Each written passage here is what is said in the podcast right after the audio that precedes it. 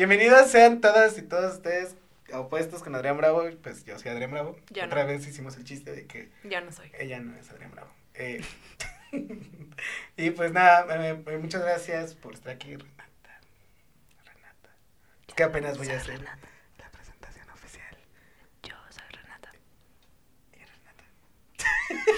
Más, nada más está riendo. Eh, pues nada, tenemos hoy una gran invitada. Que nos, di- me- nos- no nos hemos divertido mucho. No. Todavía no, no nos hemos divertido. Pero muchas gracias por estar aquí, Renata. No, hombre, gracias por invitarme. Estoy muy emocionada de todo lo que vamos a platicar. Que va a estar muy padre, al parecer. Me imagino que sí. Espero. Esto sí lo vamos a poner. Y pues nada, eh, Renata Quijano, muchas gracias por estar aquí. Porque lo dije así, Renata Quijano, que es Yo, ella. Y ahorita nos va a decir qué es. Renata. Soy Leo. Es Leo. Es de Leo, gran. Yo soy. Leo. Ah, sí, estamos pegaditos. Estamos pegaditos. Pero. Soy Leo, miren. Le hago honor a mi, a mi, a mi signo zodiacal. Walter Mercado estaría orgulloso. Súper inventada. Qué padre. Pues sí. No, te pongas seria. O sea, esta- es que. No, bueno, hago la presentación porque me pide tiempo de hacer la presentación. Porque Ok. hablo muy rápido. ¿Estudiaste marketing? Sí, yo estudié eh, administración y mercadotecnia y tengo una maestría ¡Wow! en estrategias comerciales con especialidad en finanzas corporativas. Sí, pensé en su momento que iba a ser buena idea esa especialidad, pero pues ya, Pues- se logró. Eh, y sí, esa es como mi, Tu, tu, mi formación seria. Y pues nada, desde que pude empezar a trabajar, eh, siempre me encantó el mundo de la belleza y la inventadez y así. Entonces empecé a trabajar en, en marcas de maquillaje. Mi primer trabajo fue en Sephora como becaria. De ahí me pasé a otras marcas. Em, pero sí, lo que siempre me gustó fue maquillar. Entonces, como que dije, a ver, ¿cómo puedo unir mi hobby con mi carrera? ¿No? Porque pues cuando eres chiquita siempre te dicen que tienes que ir a la universidad y tienes que hacer una carrera, ¿no? Y ser la Godín Suprema. Entonces dije, pues yo voy a hacer eso, es lo que todo el mundo hace. Este. Y entonces la forma que encontré de unir el maquillaje y la merca, que también me gusta mucho la parte creativa, fue trabajar en mercadotecnia para empresas de maquillaje. Pero hago muchas otras cosas. ¿Cuáles son Eh, siempre digo que tengo mi trabajo de día y mi trabajo de noche. Porque Ahorita Hannah soy Hannah Montana, tengo, tengo una doble vida. Eh, de hecho, llegué con mis lentes, toda seria y formal, y ya me los quité para, para la cotorreada. Em, soy content manager en uno de los medios de estilo de vida más importantes de México. Mucho tiempo hice influencer marketing. Em, mucho tiempo. Demasiado, diría yo. No, no es cierto, me encantaba, pero me gustaba más la parte de, de creatividad y desarrollo de contenido y, en fin. Y aparte, soy maquillista. Ya por fin mi autorregalo después de haber acabado la maestría y como que cumplir con las normas de la sociedad fue hacer lo que yo quería. Entonces me regalé un super curso de maquillaje. Entonces hago eso y aparte soy modelo plus size. Y conferencista. Conferencista muy importante. Muy importante. Sí, porque te preguntaba si eras o no conferencista y sí eres conferencista. Sí, sí soy, sí soy, vamos a ponerlo. ¿Y si te gusta dar conferencias? ¿Te gustaría Fíjate, sí, cañón, me encanta. Yo soy bien platicadora, soy bien platicadorcita, o sea, sí, soy muy de gente, por eso era muy buena haciendo relaciones públicas, porque yo decía que tenía el trabajo perfecto porque me pagaban por hacer amigos. Y las conferencias eh, he dado diferentes sobre amor propio, y yo ya pegándote así. Sí, he no, dado ya, la diferentes. confianza aquí ya. Eh, Ah. he dado diferentes de amor propio, de eh, neutralidad corporal, como, ¿no? Todas las partes que me encantan y, y soy súper apasionada de hablar y, y- y decirlo. También he dado, de marketing para chavitos de prepa. Ujú. Y feliz, me encanta la verdad platicar, te digo, contar mi historia, escuchar a la gente y saber que si en una conferencia hay 100 personas y solo una se fue con algo, yo ya hice algo para cambiar el mundo, ¿no? Y pues, sí, me encanta estar ahí en el cotorreo, la verdad. Sí, como que... Sí, Sí, me gusta. Pero hubo un momento donde te decidiste, o toda la vida fue que te encantó estar ahí en el, en el foco. Híjole, no.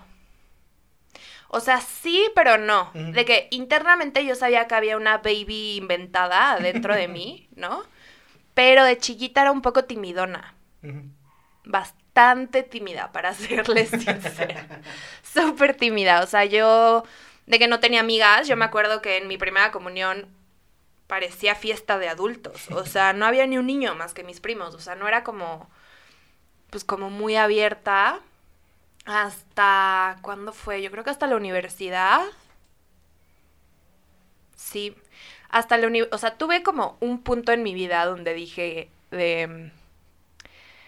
Creo que es momento ya de hacer lo que yo quiero y, y vivir eh, al 100% y disfrutar al 100% mi vida. Y ahí fue donde salió la verdadera Renata a relucir, ¿no? Luego gente como de antes me dices que cambiaste. No, no cambié. O sea, salió quien en realidad soy, porque viví 23 años de mi vida, pues calladita, de que mientras menos me vean, mientras menos atención llame, ¿no?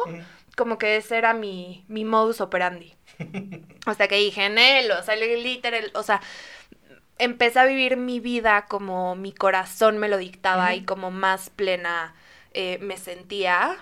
Y desde ahí, o sea, desde ahí cambié justo el marketing de Godín Supremo de una oficinita de correr números y así, a la parte de PR. Este, yo estaba en Estiloder y me acuerdo que me acerqué con la chava de relaciones públicas y le dije, ¿sabes qué? O sea, sé que yo soy la becaria de marketing, pero me encanta lo que haces. O sea, me encanta que estés en los eventos, me encanta que conectes con gente todo el día. Entonces, fuera del horario laboral, please llévame a, pues, a tus eventos, a lo que tengas que hacer, te cargo cables, o sea, lo que Lo necesites. Nada más quiero, quiero como que explorar esa parte de, de, de mi carrera, ¿no? Que al final no es lo mismo RP con marketing, pero se parecen.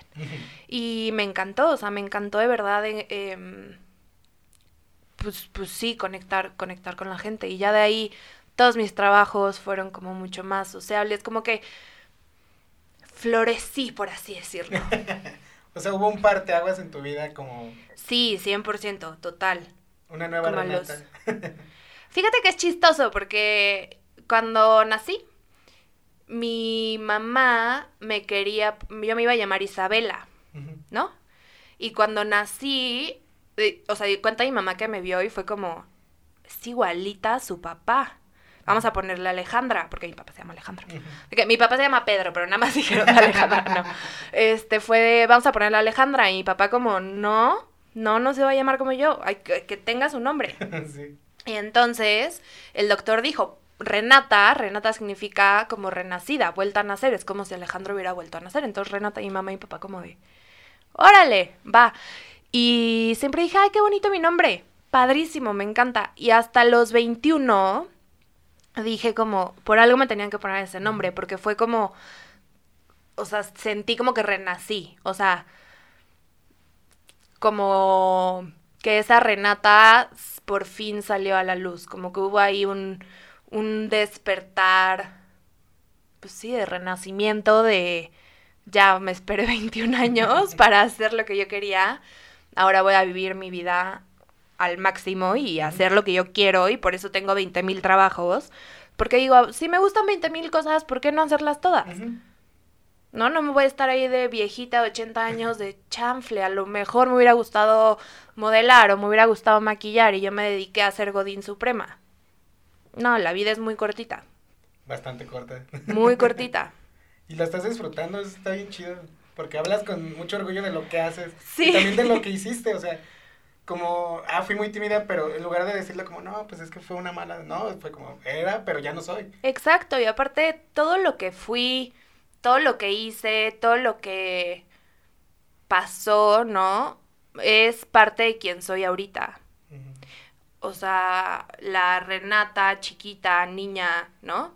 Eh, tuve que tener como un proceso de yo también sanarla a ella. Porque veía como en el presente, yo ya de adulta, que cosas que yo hacía de chiquita me molestaban o que hice de chiquita me molestaban y ahorita era como, no, a ver, o sea, Renata, bebecita de, bueno, bebecita de 8 o 9 años, hizo lo que pudo con las herramientas que tenía. Y si yo, Renata adulta, no la honro y la cuido, nadie más lo va a hacer, porque también tuvo un proceso, ¿no? De bajar. No, es que varias cosas. Este, tuvo un proceso de bajar mucho de peso, ¿no? Bajé 50 kilos. Pero no estuvo como tan padre al principio porque no lo hice por las razones correctas, no lo hice con el proceso correcto. Y por alguna razón me encantaba comparar mi cuerpo adulto al bajar de peso con mi cuerpo preadolescente de niña gordita a la que buleaban. Entonces, me acuerdo que subí una foto que era yo chiquita, gordita y yo ya como después de haber bajado de peso. Y la subí como con mucho orgullo. Y meses después, o sea, pero hasta creo que todavía la sigo teniendo en mi Instagram, de que es parte de mi proceso de crecimiento y de transformación, no física, ¿no? Sino la que importa, que es la de adentro, donde muchos meses después dije, ¿por? ¿Por qué yo solita le hice bullying a la niña que, o sea, que quiero proteger? y que me hubiera gustado que alguien la protegiera, ¿no? Porque yo siempre digo que, que al convertirme en, modelo plus size, en activista, en no quedarme callada, me convierto o, o, lo hago porque quiero ser en quien yo necesité cuando era, cuando era chiquita, ¿no? Esta figura de... de mm, o un ejemplo de, de que está bien amarte y las formas correctas de amarte, porque creo que hoy en día hay muchísima desinformación o estas campañas súper intensas de ámate, ámate, ámate, y es como, aguántame tantito. Nadie te enseña cómo amarte. número uno, nadie te enseña cómo amarte. Y número dos, te dicen, ámate, pero por las razones incorrectas, ¿no? Como el movimiento body positive. Está padrísimo, está padrísimo, ¿no? Cada quien sus cubas, pero al final sí es mucho de ama tu cuerpo, ama tu físico, tu físico es perfecto, eres preciosa tal y como eres, ¿no? Eh, tu cuerpo es espectacular y es como, pero ¿por qué le pones el valor de mi persona y mi amor al cuerpo? O sea, lo que estás intentando erradicar, que es violencia, ¿no? Es súper violento la cosificación y, y, y, objectification a las personas, ¿qué tal? Pero, que bilingüe. Eh, pero el body positive es eso, es amarlo como te ves, no lo que eres. Entonces también tuve ahí una confrontación de, pues sí, o sea, ¿por qué estoy promoviendo body positive cuando lo que yo creo y siento va mucho más allá? Porque el body positive también es súper estresante para las personas. Porque es un tenerte que amar todo el tiempo y todos los días y hay días en los que te despiertas y te sientes una diosa imparable y está padrísimo, pero hay otros días que te despiertas y es como, hoy no, hoy no me gusta tanto mi cuerpo. Y está bien, porque aunque no me guste tanto mi cuerpo, eso no tiene nada que ver con el cómo respeto a mi cuerpo. ¿No? No porque hoy me desperté y no me gustó mi cuerpo, ah, ya, este, me voy a echar una bolsa de comida de superquímicos y no me voy a comer ni una manzana. No, o sea, sí, hoy no me siento tan a gusto con mi cuerpo, pero lo voy a seguir respetando porque es mi instrumento. Porque es mío. Es mío, es mi casa, es mi instrumento. Mi cuerpo no es un adorno, es un instrumento. Entonces, pues sí, cuando me di cuenta de, ah, chis, yo soy la primera que está buleando a la pobre Renata bebé, que no tenía ni idea y estaba intentando sobrevivir día con día con mil bullying, mil presión, mil como temas familiares, porque en mi casa, bueno, vieran, o sea, parecía agencia de modelos. O sea, mi mamá, mis tías guapísimas, mi abuelo un espectáculo de que tuvo cuadritos hasta los 80 años. Sí, no, o sea, primos futbolistas y yo, ¿no? y yo. Entonces era una... modelo? Ahora soy modelo, pero es que los abuelos, qué cosa. me siguen diciendo, pero, pero, ¿cómo eres modelo? O sea, como que me ven y, y me dicen, ¿cómo? Y yo, pues sí, abuelo, o sea, ya las modelos no, o sea, no es tú como en tu época, como te acuerdas, o sea, el mundo ha cambiado y evolucionado. Y, y, se necesita más representación y diversidad en los medios. Fíjate que ahorita que platicamos como de este tema, a mí no me gusta el concepto del modelo plus size, porque es modelo. Exacto, exacto. Es modelo, porque no existen los pesos, no existen los colores, no existe nada. Para mí, pues si eres modelo se respeta, pero pues eres modelo. Ajá. Y eso es como un mensaje muy... Sí, luego yo estoy acostumbrada así de que entrenada de soy modelo plus size, o soy modelo curvy, o soy modelo tallas extras, pero cuando digo a secas soy modelo, la gente sí es como... ¿Qué tú? A Caracas, sí. Y al final es excluir incluyendo, ¿no? Porque dicen como, sí, tenemos división de modelos plus size. Y, o sea, mételas a tu catálogo de modelos. Y digo, no pasa Ahí nada, estamos. tallas normales. o sea, tallas. tallas. O sea, punto, porque sí, en los castings es de separan sus tallas normales con tallas extras. Y entonces ya que soy anormal, vengo de otro planeta, o sea, de otro planeta. No, o sea, y, y al final si tú ves los promedios de tallas, la talla normal es una talla 12, que es una talla L, que es considerada una talla extra. Entonces, pa' pronto, las tallas extras son las Son tallas las- normales. Ahí entra el, el concepto de tanto social como por qué existe este tipo de etiquetas tontas. Sí. Porque a mí se me hace muy, muy tonto el hecho de que, bueno, a mí también me pasa que soy talla L y en algunas cosas XL y es como, ah, güey, porque estás gordo, lo yo como de, güey, es lo más normal del mundo, son las primeras tallas que se acaban en todos lados. Sí, exacto. O sea, y, y luego también la palabra gordo o gorda, ¿no? Me dicen, ¿qué opinas? Y yo, ¿cómo me preguntas qué opino de una palabra? A ver, ¿qué opinas de la palabra mesa? Es una palabra. Yo crecí eh, en mi casa, mi abuelita, mi papá le dice gordita, bueno, le decía porque pues ya está ahí con Jenny Rivera. Eh, está en concierto privado.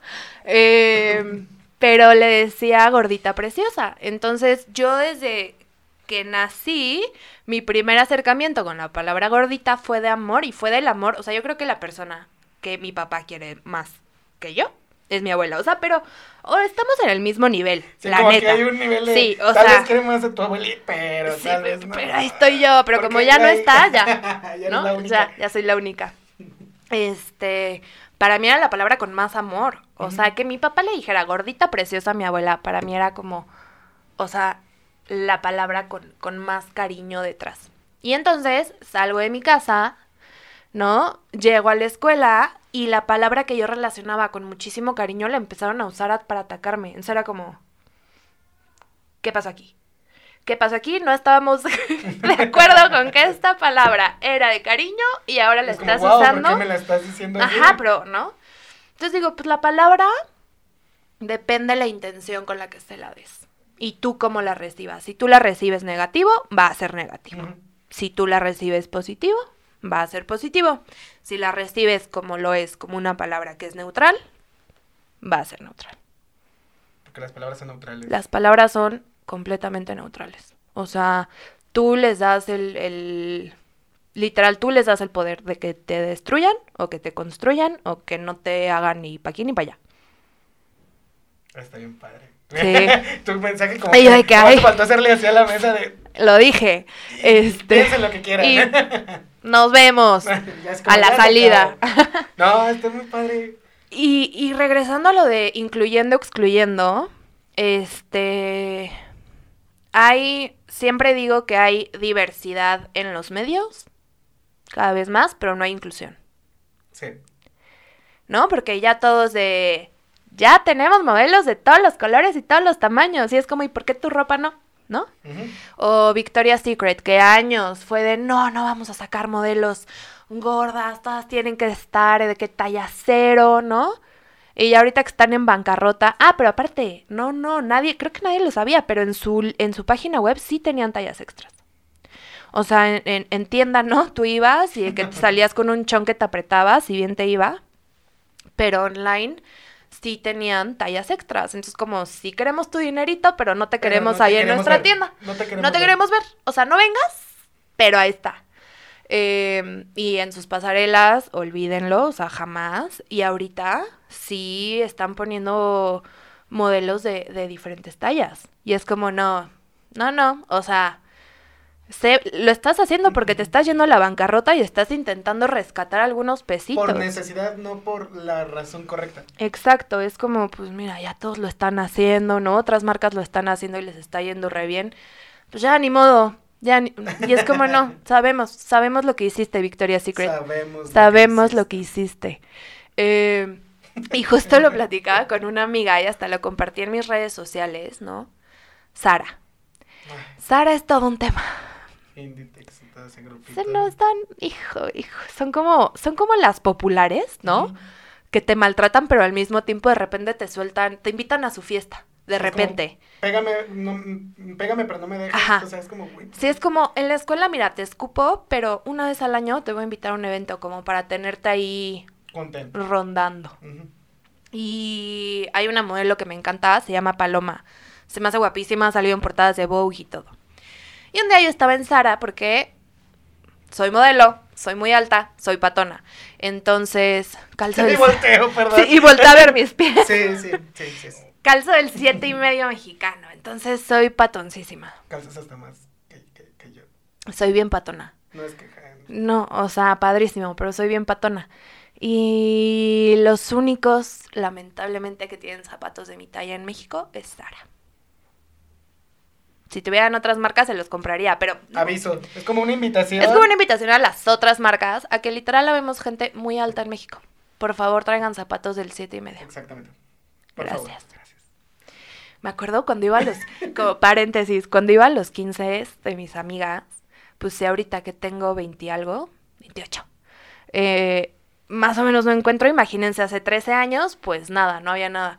Entonces yo moría por unos tacones. Siempre fui muy alta, o sea, yo en, en mi graduación de primaria, mi mamá mide unos 65. En mi graduación de primaria mi mamá traía tacones y yo era más alta que ella sin tacones. O sea, sí, sí, Sí, sí, sí. Sí, desde chiquita, siempre fui muy alta. Entonces, este, yo estaba de, ¿dónde voy a encontrar tacones? ¿Dónde voy a encontrar tacones? No hay nada en ningún lugar. Y eh, siempre he sido muy cercana a la comunidad LGBT, siempre, desde chiquita. Entonces, un amigo y papá me dijo, en la zona rosa, vete a tiendas de dragas, ahí hay. Y yo, ¿Qué? obvio, claro. Y cuando fui, justo acababa de ser la marcha y entonces no había. Pero bueno, ese fue mi paréntesis. Días antes podías haber ido. Sí, pero no sabía. Ahora sí. ahora ya este, lo sabes, ahora ya lo sé. ya va días antes. y ya voy mucho tiempo antes. Pero bueno, entonces estaba en Sara porque justo estaba buscando unos tacones y de repente me sale una foto de Paloma y yo, no. Sara ya extendió su como size range, está increíble, están usando modelos plus size, ¿no? Como que siempre las modelos de Sara eran como así, ¿no? Y entonces dije, ya le están metiendo más carnita, más diversidad a la onda. Me meto a ver las tallas, las mismas. Y yo, ¿cómo? O sea, nada más socialmente. O sea, nada más metieron a la modelo como para, ahí ya te pusimos un- una modelo de otra talla. Pero la ropa en realidad no le va a quedar a la modelo. O sea, no la quería ver por atrás, me la imagino que estaba toda abierta. Y es como, ok, sí, inclu o sea, es, hay diversidad, pero no hay inclusión, ¿no? O sea, porque te invitan al baile, nada más no te sacan a bailar. Y tú que vives mucho esto, como nos lo platicas, o vivías, esperemos que ya. Esperemos que ya sea vivías. Mensaje a todas las marcas. Vivías. vivías, en pasado. Eh, y como content manager de un, de un medio, ¿cómo haces que, que tu voz se escuche en ese sentido de, de que sea la diversidad, pero también inclusión? Mira, mi, eh, el medio en el que trabajo es muy de estilo de vida, ¿no? O sea, no tocamos tanto el, el tema de, de amor propio, pero sí lo tocamos. Y entonces cuando lo tocamos, superviso que lo toquemos bien, ¿no? Por ejemplo, un... Y aparte todos en mi trabajo están súper, o sea, en, el, en la onda. O sea, no ha sido como en otros trabajos que sí me he tenido que pelear. Muy fuertemente Sí. porque las cosas hagan bien. Tanto así que no los mencionamos. No voy a decir quiénes son, pero ustedes, Ustedes saben. Ustedes saben y mis amigos influencers también van a saber de quién estamos hablando, pero este en mi trabajo la verdad todos entienden y todos saben y todos porque es una cosa de educación. Ahorita no hay de que, ay, es que no sabía. Está el internet, métete, edúcate. O sea, está en ti educarte y crecer. No está en las otras personas. Yo no tengo por qué estar educando a la gente. Con gusto, si me preguntan, les contesto. Pero que vengan a mí a decirme algo eh, que, que ya es un pensamiento arcaico, híjole, no. Y sobre todo si es gente chavita. Sí, es como... Dices, bueno, si ya viene tu tatarabuelo, y dices, pues está bien. ¿Qué es lo que decía Señor. el abuelito? Sí, ¿no? Está bien, "Ah, ya. ¿No? Sus últimos años, pásasela bien, ¿no? Pero si es alguien joven, no, o sea, no hay manera. Métanse a TikTok media hora y van a salir. La chaviza está cañona. Bailando. Aprendan. Bailando y siendo super woke.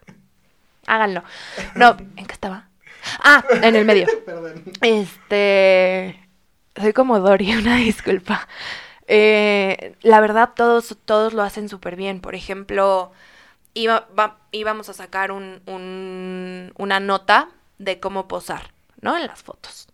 Porque dijimos, la gente luego así de que estás en una foto y eso es como, el- yo siempre digo la sonrisa de Chandler de Friends, que es Yo. como, ¿no?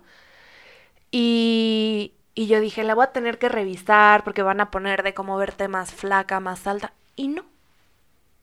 Ya no tuviste nada que supervisar. Yo dije, ah, no, está padrísimo. Está- no tuve nada que corregir.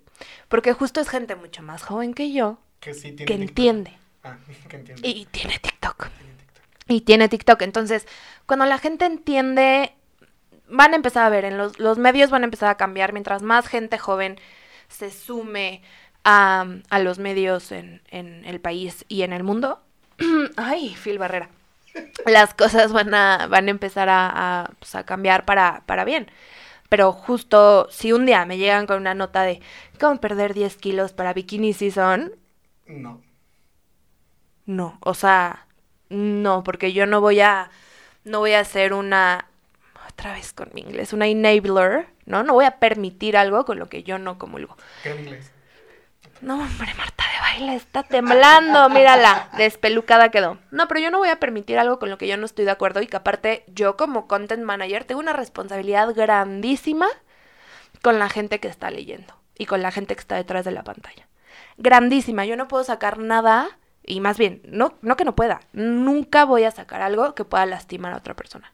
Nunca. Porque yo fui a, o sea, crecí en los noventas Sí. una sabe lo que es que el- estás ahí en tu Seventeen y te y Se sean verga, puros sí, mensajes sí. súper violentos. O sea, yo veo las revistas porque las guardé, no sé, ya tenía mi caja de revistas y les di una ojeada y dije, ¿con esta violencia crecí?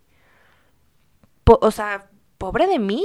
Estaba tan normalizado el... Estaba súper normalizado el, el ser súper violento. Qué feo. Está cañón. No, eres muy agradable. Sí soy. Qué humildad. Qué humildad, no, la humildad ante todo. Es que soy de personas. Sí, pues es que tu trabajo es... Soy de personas. Y te digo, antes, como que hasta la gente decía, como, ay, qué mamoncita es.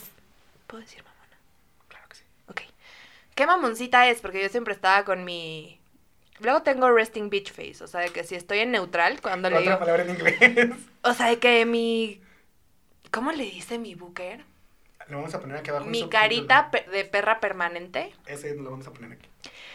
Luego mi booker me manda castings y me dice, Renata, pero sonríe tantito. O sea, no te veas enojada. Y yo, es que es mi cara sexy. Me dice, no, o sea, quieren sonriendo. O cuando estoy en neutral o que me voy, ¿no? En mi mundo, luego me quedo como... Y me puedo llegar a ver enojada, mamá. No lo soy. No lo soy, se los juro. Es... Pero mientras más cómoda y contenta me siento con lo que soy, es más fácil yo relacionarme con las personas. Porque como estaba tan cerrada, tan, tan cerrada y en mi caparazoncito de intentando ser perfecta todo el tiempo y, ay no, qué estrés, qué flojera, no dejaba que las otras personas se acercaran. Y cuando se acercaban era poquito, era como, Solo, con que, solo conoces lo que yo quiero que conozcas. Ajá, como un chihuahua de esos que, o sea, que están ahí muy padres y te traen su peluche, pero de repente te sueltan la mordida. Sí, sí, no, no, no, no, no, qué cosa. Un poquito hablando de tu industria, que, que hablas muy padre. ¿Cuál de todas? Wow. De tus 20 mil trabajos. Sí, ubicas al padre Ramón, que es cura, cantante y también comediante. Ah, Eres. sí, soy, Eres. soy. Bueno, la industria de, de modelaje. Del modelaje, Del va. modelaje. Esta industria del modelaje que, que... ¿Qué tan dura ha sido para ti esta industria? Mm. Fíjate que esta pregunta está bien padre, porque creo que la respuesta a nadie se le espera. A ver. Super light. Pen- o sea, Ni yo me lo esperaba, bien. super light. Eh, solo tú. Les voy a contar. Yo me metí a modelar sin que nadie me diera permiso. Eso. ¿no? Este, porque mi mamá, mis papás tenían una agencia de publicidad, entonces siempre contrataban modelos. O sea, yo iba a las agencias con mis papás y aparte yo de chiquita fui bebé modelo, mi hermano fue bebé modelo, o sea, como que siempre estuve ahí, ¿no? Ahí como que En la industria, pero no en la industria. Exacto, cerca de la industria. Entonces, mi mamá y mi papá conocían perfecto cómo era, cómo era el tema del modelaje. Y la primera vez que yo vi una modelo plus size fue como en los 15, 16, que yo estaba viviendo en Estados Unidos. Y le dije a mi mamá, quiero, quiero, quiero hacer eso, quiero yo ser esa persona. Y mi mamá así, de, no, no, no hay manera, no hay manera. La industria del modelaje es súper tóxica, casi de que te van a traficar, te van a quitar el riñón. O sea, mi mamá así ya en tragedia. Y me dijo, y tú tienes que estudiar, no sé qué. Y yo, bueno. Y ya me quedé con mi, jamás voy a ser modelo, pero pues yo era la reina de la selfie antes de que se inventara. O sea, yo me tomaba fotos de que con los Nokias estos de que le prendían las lucecitas y me tomaba mis selfies. O sea, siempre me encantó, ¿no? Verme en las fotos. Y cuando tenía 21, pasó algo como determinante, ¿no? En, en... Fue, fue un año muy malo. Un año muy malo el, el 2015 pasaron como eh, una serie de eventos desafortunados que, ya sabes, yo ya estaba hasta abajo del hoyo y dije, ¿qué más? O sea, ya no hay más para abajo, ya toqué el concreto, o sea, ya no le puedo raspar más al hoyo, no puedo caer más al fondo. ¿Para dónde? Pues mi único camino era para arriba. Y dije, en este instante voy a hacer todo lo que, como te decía, decidí que iba a hacer todo lo que quería hacer. Entonces, me acuerdo que un día le llamé a una amiga que tenía cámara profesional, le dije, venme a tomar unas fotos. Llego a la casa, me tomó las fotos, las mandé a, a la agencia a la que quería entrar y al día siguiente me castearon. O sea, yo al día siguiente yo ya estaba firmando. Y esto fue hace 50 kilos. Y sin permiso de tus papás. Sin permiso de mis papás. Yo ya nada más llegué y les avisé de, hola, soy modelo. Y mi mamá, ¿cómo? Y yo, pues sí, soy modelo. Y mi mamá, que cuídate mucho, no sé qué, y las ubicaciones. Y yo, sí, está... Todavía tienes tus dos riñones. Todavía tengo mis dos riñones, ma. No tengo vesícula, pero eso es por otro tema. No fue por, no fue por ¡Qué tráfico. chance! No fue por tráfico de órganos. Sí, no, no. Esperemos que no. No. No ahí fue por decisión del médico, mami, pero. Este. Y hace 50 kilos empecé a modelar. Y me acuerdo hice unas cosas para una reconocida marca de pantalones de mezclilla. Que no le vamos a dar promoción gratis. Este, pero empecé a. Exacto. ¿Quiere? Pague. Eh, empecé a trabajar. Y entonces, pues yo estaba en la escuela. Tenía mi trabajo Godín. Y aparte modelaba y, y, y maquillaba. Empezaba a maquillar. Y yo siempre dije como. O sea, como que yo esperaba entrar a, a Mean Girls. Yo esperaba entrar a, a que todo mundo me peluceara y me barrieran. Y bueno, o sea, mis amigas, mm, de mis amigas más cercanas ahorita, son mis amigas modelos. Te lo juro, yo no he encontrado... Claro que hay de todo en esta viña del Señor, ¿verdad? Así como hay gente muy linda, hay gente con la que no comulgo, con la que sus vibras no vibran conmigo, ¿no? Vibras muy bajo. vibran bajo o vibran en otra frecuencia y no nos llevamos. Pero nunca he encontrado a una persona que diga como qué mala onda o que me haya hecho una grosería.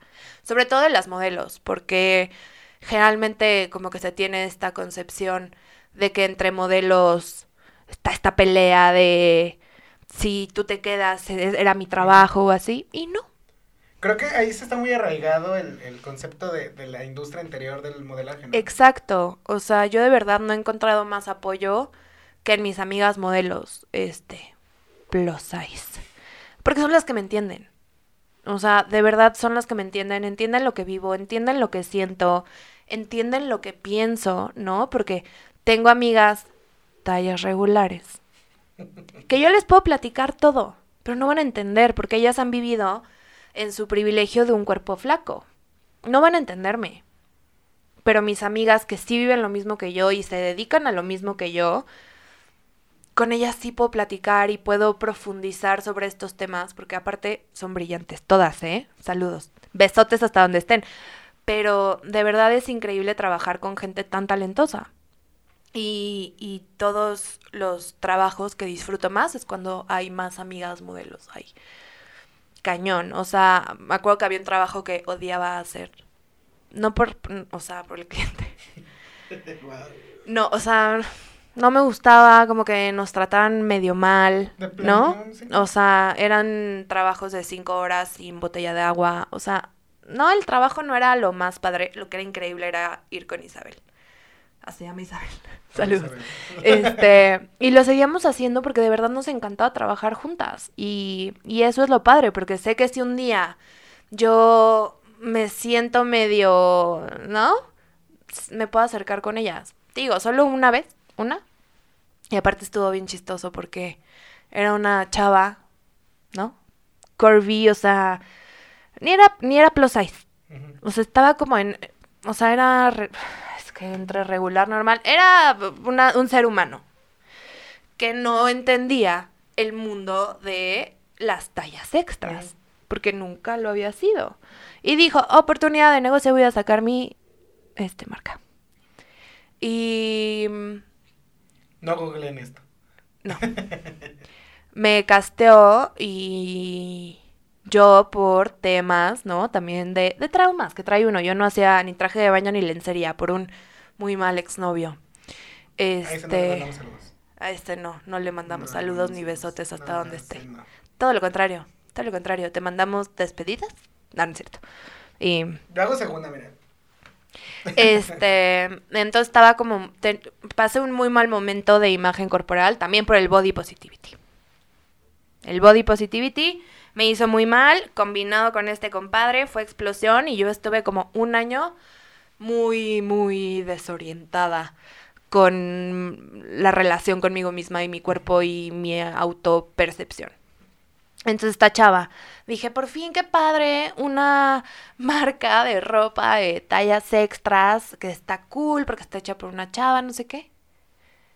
Este, me dice que te puedes probar este traje de baño y yo, hijo, pues no hago traje de baño, pero por ti sí, o sea, por este proyecto. Salgo y de que me barre, me dice, ponte esta otra cosa. Ya me pongo la otra cosa que me dijo. Te juro, no pasaron 10 minutos y mi booker me dice que te acaban de quitar, o sea, te acaban de correr de ese trabajo. O sea, ya, te sacaron y yo. O sea, fue justo después de que me vio en traje de baño y vio me que... acabo de enojar. ¿qué pedo? ¿Verdad? Mira, ya pasó, hace- o sea, ya fue hace mucho y yo me estoy enojando otra vez. Vio mi celulitis, ¿no? La piel extra que, que tengo por... Es normal. Es normal, ¿eh? Es normal. La cosa más normal del universo. Hasta hombres lo tenemos. Entonces, o sea, fue la primera vez que dije como, ah, caray, pues no está tan... Como, como que yo siempre pienso que la gente tiene las mejores intenciones y no. Es como que ese fue mi balde de agua fría de decir, Que no todos son buenos. no todos son buenos, ¿no? La, su agenda era muy diferente a la mía. Entonces, pues le agradecí mucho no ser parte de eso porque yo no, yo no quiero ser parte de algo así. Entonces, esa fue la única, la única vez que sí dije como, híjole. Pero la verdad todo ha sido súper padre. O sea, todo ha sido increíble con mi agencia. Los amo, los adoro. Los amo. Mi booker me cuida como mi mamá. Este. Cuando modelé en Nueva York. Uy, uy. Ay, Uy. se escucha muy. Se No, muy payaso, bien, no, se pero- muy bien, ¿no? Cuando modelé en Nueva York, los primeros en aplaudirme fueron ellos. De, ¿qué estás haciendo? Y yo de que, pues me llamaron. Y yo, o sea, yo estaba estudiando en Nueva York. Me llegó un mensaje de, de una fotógrafa y me dijo de que te encontré en Instagram, necesito tomarte fotos. Y yo, ¿de veras? O sea, estamos en Nueva York. De todas las modelos que hay en Nueva York me escogiste a mí. Y fue como, sí. Entonces ya me tomó las fotos. Yo estaba de que, o sea, como que en el momento yo estaba, ah, qué padre, ¿no? No, padrísimo. Modelé y saliendo de, me acompañó mi prima. Saliendo de ahí, me dice, ¿qué sientes? Y yo, estoy muy cansada. Y me dice, a ver, o sea, ¿qué sientes de haber modelado en Nueva York? Y yo, no lo, no lo había pensado. Sí, como que no... O sea, como que yo fui, hice el trabajo, todo padrísimo, y fue como, ok, modelé en Nueva York, y aparte yo sin buscarlo, o sea- Seguramente estabas vacaciones o haciendo algo totalmente diferente. claro que era un sueño, claro que es un sueño para cualquier modelo modelar en Nueva York, por supuesto, y sobre todo hacer una editorial en Nueva York. Pero yo también tengo una filosofía y dejo mucho que la vida me sorprenda. Claro que sí trabajo por lo que quiero y, y, a- y- y- y le pongo todas las ganas a, a conseguir lo que quiero, pero es padrísimo cuando la vida te sorprende, la verdad. Entonces, yo ya no me pongo, pongo expectativas ni en mí ni en las otras personas, porque también es súper injusto, sobre todo poner expectativas en otras personas. Es como, no, por... No esperar nada de nadie. No, pero no en el sentido malo de, no, ay, no hay que esperar nada de nadie, ¿no? El- No, o sea, en el sentido que hay que dejar que las personas vamos a ver cómo funciona. Exacto, que la gente te sorprenda y que la vida te sorprenda y pasan cosas bien padres, como a mí ese DM que me llegó de esta chava y modelé y la editorial salió en, revi- en una revista internacional. Wow. Y, y de, o sea, fue algo bi- bien, bien padre. Y los primeros en celebrármelo fueron mi fue, fue mi agencia. ¿Quién confía en ti? Totalmente, total, o sea, es, pues me han tenido ahí este, hace seis años. O sea, ya hace seis años estoy con ellos y tanto ellos me han demostrado que, que puedo confiar en ellos como yo les he demostrado que pueden confiar en mí. Entonces, pues es una relación bien, bien padre. Ah, qué bonito. Ay, eso se escuchó muy bonito. Me sentí orgulloso y te acabo de conocer. Hasta yo me volví a sentir orgullosa. Qué padre. Con lo de. Volviendo a. También tienes otros tipos de trabajos, como. Se escuchó Es pésimo eso. Sí, no, o sea, en sentido que otros tienes. tipos de trabajo. Como maquillista. Ah, sí, sí. Sí, o sea, otros tipos de trabajo. Sí, sí. Porque llevamos. Nos faltan 19.999 al según tu conteo de 20.000 trabajos. Sí, faltan varios. ¿Tienen tiempo? suficiente, suficiente para que nos platiques. También, pues, maquillista, o sea, eres una baraja de, de, de cosas súper chidas que como dijiste Sí. tú te apasionan y, y las llevaste a, al otro nivel. Sí, ahí te va. Eh, te digo que yo nací con bebé Renata inventada dentro de mí. O sea, yo no entiendo de dónde salí. Mi mamá es la cosa más hippie del mundo.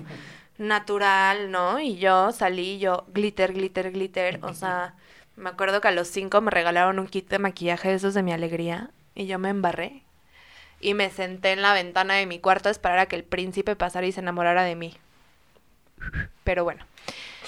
Siempre me gustó, o sea, siempre me gustó. O sea, yo contaba los minutos porque yo de mamá, ¿me compras maquillaje? Y era como de, cállate, tienes nueve años. Este, me decía a los 15, a los 15. Yo contaba los días para cumplir 15 para que me comprara un kit de maquillaje, pero... eh, un momento. Ya se fue. Este, Eso no lo vamos a cortar. Ah, qué bueno. Mi Lolita Yala. Em, el maquillaje para mí era mi outlet creativo. Era como yo combinaba el azul con el verde, pero le metía morados, ¿no? Y, y yo pintaba. Siempre me gustó pintar. Pero esto, es- esto va para todos los papás y mamás que me están viendo. Como yo de chiquita era gordita, este, me metían a todas las clases de ejercicio que se encontraran. Y yo quería clases de arte. Pero era como, no, tienes que hacer ejercicio. Y yo, pero quiero pintar. Y ma, pero spinning. Y yo, pero ¿qué tal cerámica? No, pero natación. Entiendo que lo hizo con todo su amor y con las herramientas que tenía en ese momento. Ella en su momento, y lo hablamos hace poquito, ¿eh? Lo, lo, me dijo, yo pensé que estaba haciendo lo mejor para ti. Y le dije, sí, te entiendo.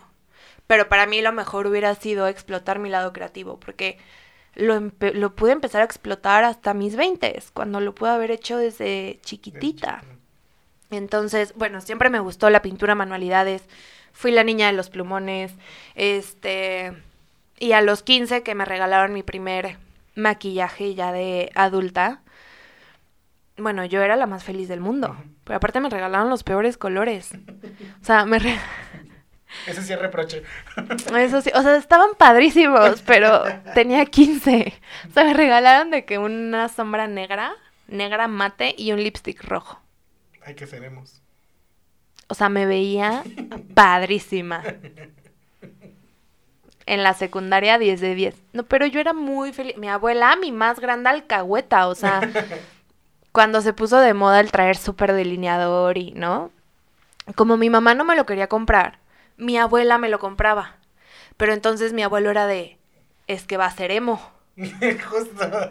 Ajá, y mi abuela de, es delineador negro, y mi abuelo, es que va a ser emo. Y entonces ya mi abuela me lo compraba por debajo del agua y ya me daba mi delineador negro. Y yo era la más feliz del mundo, pero mi mamá se enojaba, entonces me lo tenía que poner llegando a la escuela y antes de que mi mamá llegara por mí me lo quitaba. X, pero a los 15 ya con maquillajes más establecidos, empecé a descubrir las texturas, que si hay sombras en crema, que si sombras con brillo, que si sombras mate, que si el lipstick, que si el gloss, y bueno, se me abrió un nuevo abanico de, de cosas por hacer y por crear. Y desde ahí todo el dinero, literal, peso que entraba a mi bolsa, peso que se iba en maquillaje. O sea, yo a los 16 me fui a vivir a Estados Unidos y me empecé a trabajar literal los fines de semana en el acuario de, de mi ciudad maquillando niños de que de Spider-Man y así. Padrísimo, ¿no? Cero estrés, ¿eh? Cero estresante ese trabajo. Creo que envejecí como 10 años en ese trabajo, pero pues el dinero que ganaba yo iba y me lo, me lo gastaba en maquillaje y entonces... Menos estresante. Menos estresante, me desestresaba maquillando. Siempre me preguntan, ¿dónde aprendiste a maquillar? Y yo, en la Real Academia del Baño de mi casa. O sea, era sentarme yo enfrente del espejo y hacer cochinadas, verdaderas cochinadas. Pero uno va aprendiendo y ya después regresé a México y era la típica en la prepa que todas sus amigas eran de me maquillas y yo ahí en cálculo, de, por eso no aprendí nada. En cálculo de que haciendo smokey eye a las 10 de la mañana, ¿no? Pero eh, me encantaba porque era mi outlet creativo y en un punto me ayudó mucho cuando no tenía las herramientas que tengo hoy, me ayudaba a sentirme bonita. Era como, todo puede fallar, o sea, puedo no traer la ropa más cool porque yo compraba en la sección plus size de Liverpool de una tienda que es Rosita, Que tiene un este, nombre. que tiene un nombre de un equipo de fútbol de Inglaterra, ¿no? Que casi con- dices. Pero sí, no lo dijiste. se parece a la película de Deadpool. este. Y su sección era horrible. Era horrible. O sea, imagínate hace 11 años, 12. l- O sea, yo parecía mi abuela. Podía compartir ropa con mi abuela. Es literal. O sea, mi abuela y yo era de, ¿me prestas una blusa? Y yo, pues sí. O sea, y le gustaban. Porque yo usaba ropa de abuela. Porque eran para ella, no para ti. Literal, porque era lo único que había. Entonces decía, bueno, puedo traer la ropa, ¿no? Más cuestionable. Zapatos, pues no digamos. Pues el maquillaje, ¿no? Era como lo que me hacía sentir. O, o empezaba a salir la Renatita, esta inventada, que siempre estuvo ahí guardada. Renata Hannah Montana. La Renata Hannah Montana. Y hoy el maquillaje para mí es todo. Ay, sí. No, me encanta. El sí, todo. El maquillaje para mí es mi outlet artístico. O sea, yo cuando me estreso, maquillo. Si no es a mí, es a quien se deje. Em, y, y el maquillaje para mí no es vanidad. El maquillaje de verdad cambia no, no voy a decir cambia vidas, pero cambia el día de muchas personas. He, visto maquillando a una amiga, eh, su tía se acercó, su tía tenía cáncer y estaba pasando por un proceso de quimioterapia. Me dijo, oye, ¿me puedes poner cejas y pestañas? Y yo, sí, pásale, siéntate. Entonces le dibujé cejas, le pegué pestañas, ¿no? Le hice la cara y bueno, o sea, en ese instante su día cambió. Y me o sea, como que cuando la vi verse al espejo, supe que ella ese día ya podía enfrentar su vida diferente y como con un poder desde adentro. Y dije, ok, ok, esto es lo que quiero hacer. Entonces, eh, enseño a gente que está pasando por procesos de quimioterapia, alopecia, etcétera, a, em, a si se quieren dibujar las cejas, les enseño cómo, y si quieren poner pestañas, les enseño cómo, pero también les doy mucho este mensaje de lo que es, es que también está muy cañón de, estás en quimioterapia, ven, siéntate, te voy a dar otra clase. No, no, ¿no?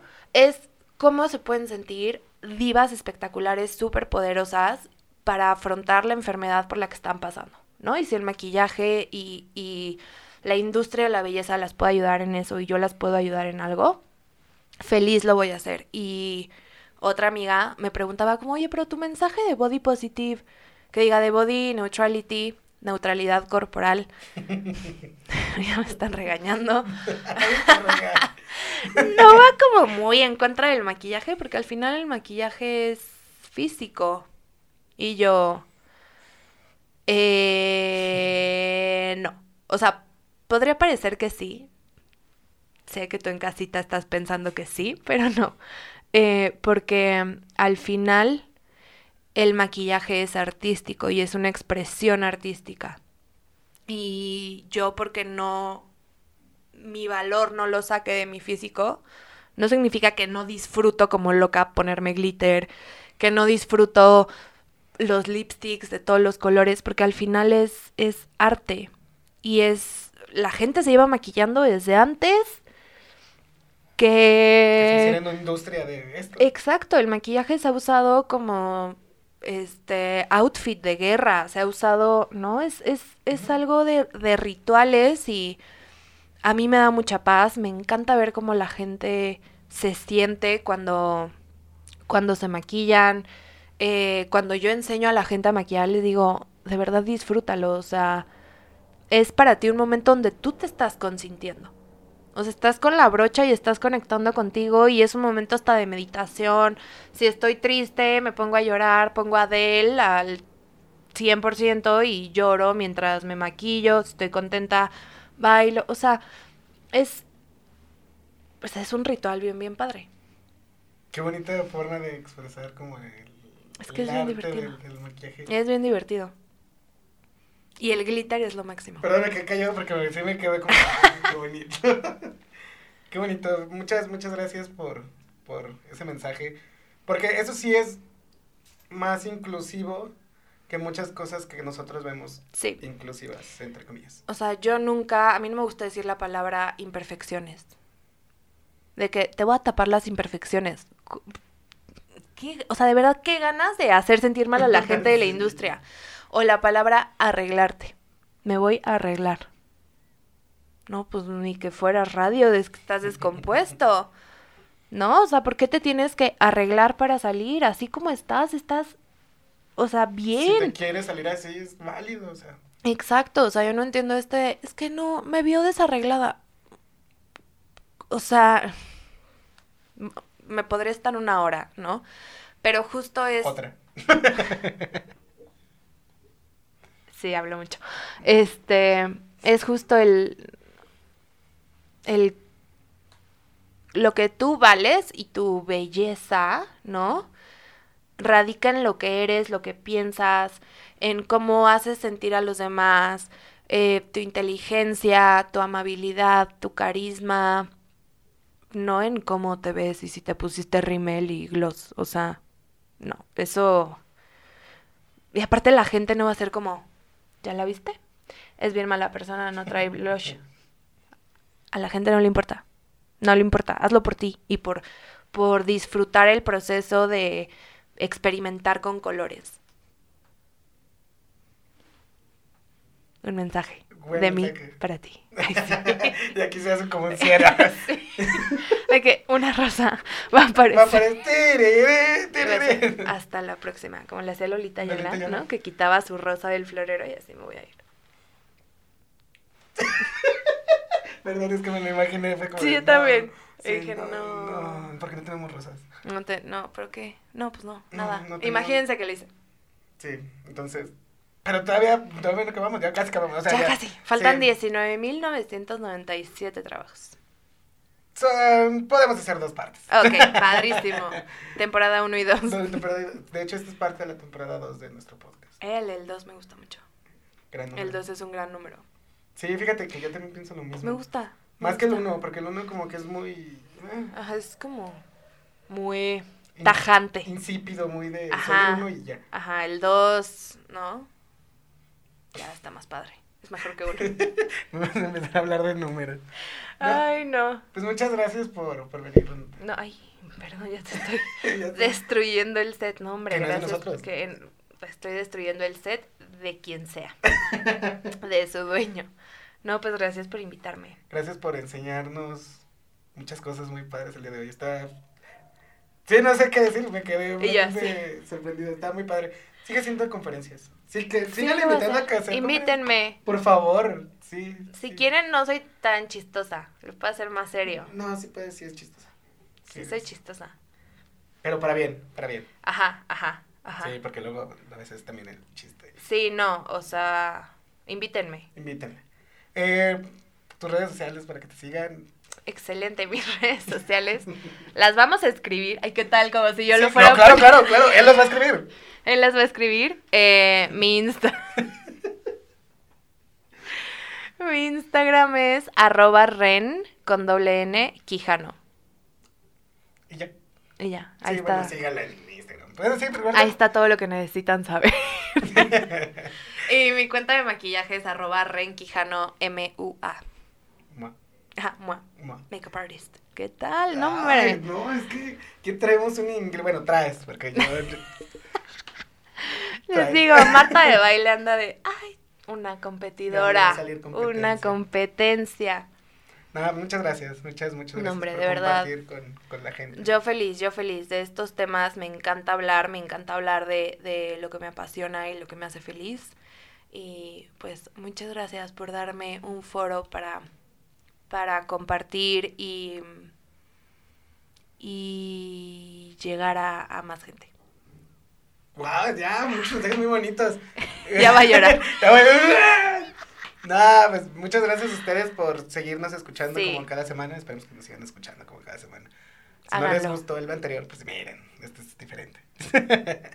Eh, y pues nada, nos vemos la siguiente semana. Denle like, compartir lo que la gente dice. ¿Puedo decir lo de la campanita de notificaciones? Por favor.